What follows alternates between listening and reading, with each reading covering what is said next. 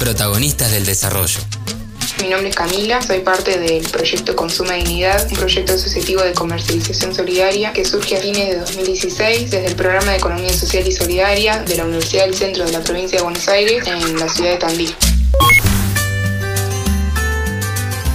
A través de Consumo Dignidad, distintos vecinos y vecinas de la ciudad pueden adquirir productos desde la economía social y solidaria, en el que participan más de 40 unidades productivas, productores y productoras locales, que ofrecen principalmente productos alimenticios, productos de higiene, plantines, verduras agroecológicas, entre otros. La compra se lleva a cabo a través de tomas de pedidos quincenales, a través de un formato digital de una plataforma web con el formato de entrega presencial o con envío a domicilio, que es un modo que fue incorporado a raíz de la pandemia.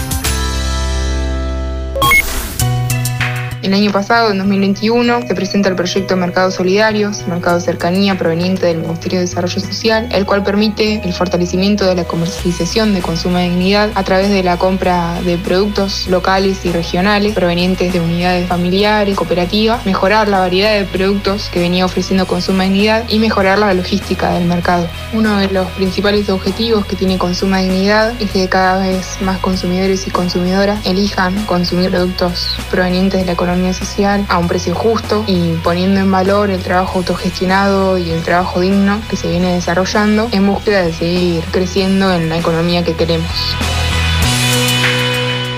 Reconstrucción Argentina. Ministerio de Desarrollo Social de la Nación.